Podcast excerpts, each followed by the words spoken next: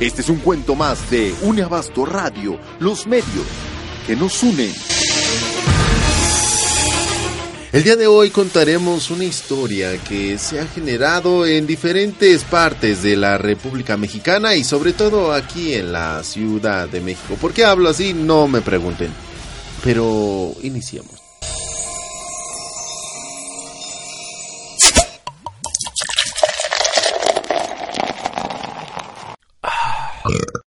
La sobrevivencia en el asfalto. Pajarillos cantando. Dije pajaritos cantando. Sol que se asoma con sus primeros rayos y que avisan que inicia un nuevo día, como cualquier, lleno de oportunidades. Bueno, aquí en México no hay oportunidades, pero se vale soñar. Estamos por vivir un día más, un día de lograr nuestras metas, un día donde podemos cumplir con nuestros sueños. Ya, mucha cursilería, ya, Lito. Ok, ok, ok.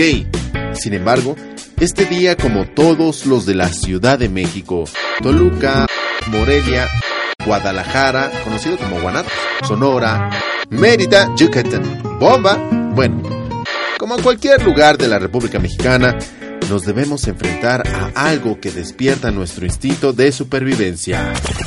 El, asfalto.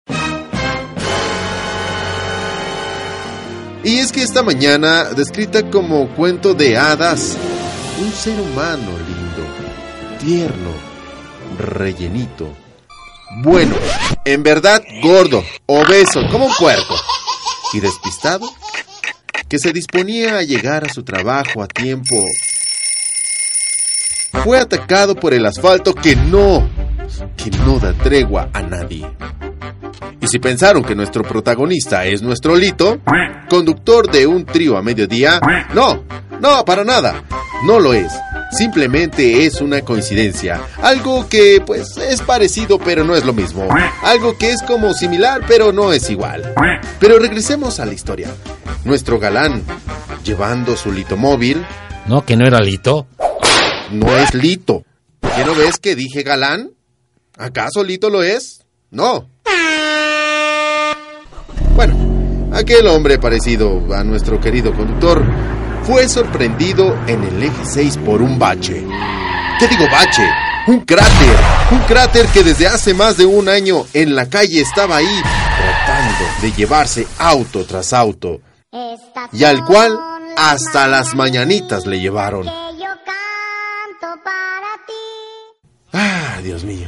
Solo aquí en la Ciudad de México. Una ciudad metálica y gris. El admirable conductor, evitando las miles de cosas que trataban de cubrir el agujero, aún cayendo en él y rebotando como gordo en tobogán, salió bien librado. Esto desató la furia del asfalto, quien no se quedaría tranquilo y maquilaba su venganza contra el litomóvil. Cuando éste regresaba a casa después de un arduo, arduo y pesado día de trabajo, ay, ya.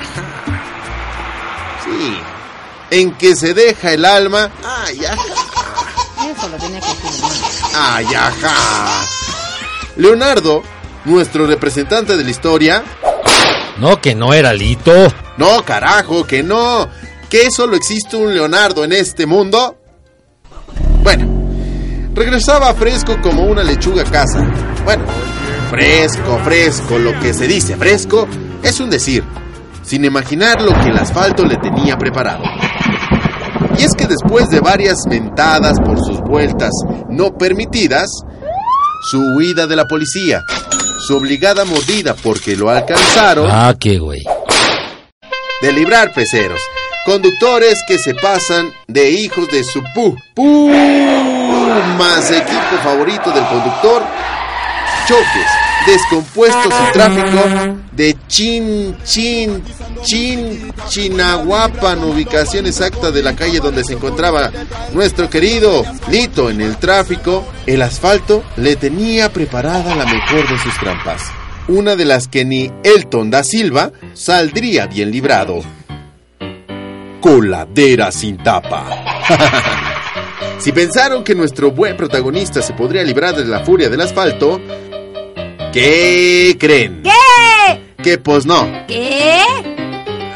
Pues no, no Oh. se pudo librar de la furia del asfalto porque el hito móvil se quedó sin suspensión. ¿Qué le pasó? Pues es que cayó en este hoyo y en esta coladera sin tapa. Ni modo. Pero si ustedes quieren saber qué sigue, qué pasa al hito móvil y qué le pasa a nuestro querido protagonista, que no es el de un trío a mediodía, nuestro querido Lito, uno parecido que también está rimbombochón, no se pierdan el próximo capítulo de la sobrevivencia del asfalto. Gracias, narrador, que tiene la voz de Lito, aunque no es la voz de Lito. De nada. No se pierdan el próximo episodio de Maro contra la naturaleza aquí en Unevasto Radio, los medios que no son. ¡Regresamos! Ah, no. ¿Y ustedes qué iban a grabar? Pues no sé, güey, pues. Yo les dije que no iban a grabar, que era narrador y nada más los efectos. Como siempre, tu mi pinche participación de, de dos, de dos líneas y ya. Ya lo habíamos leído y sabían que nomás era un narrador con efectos.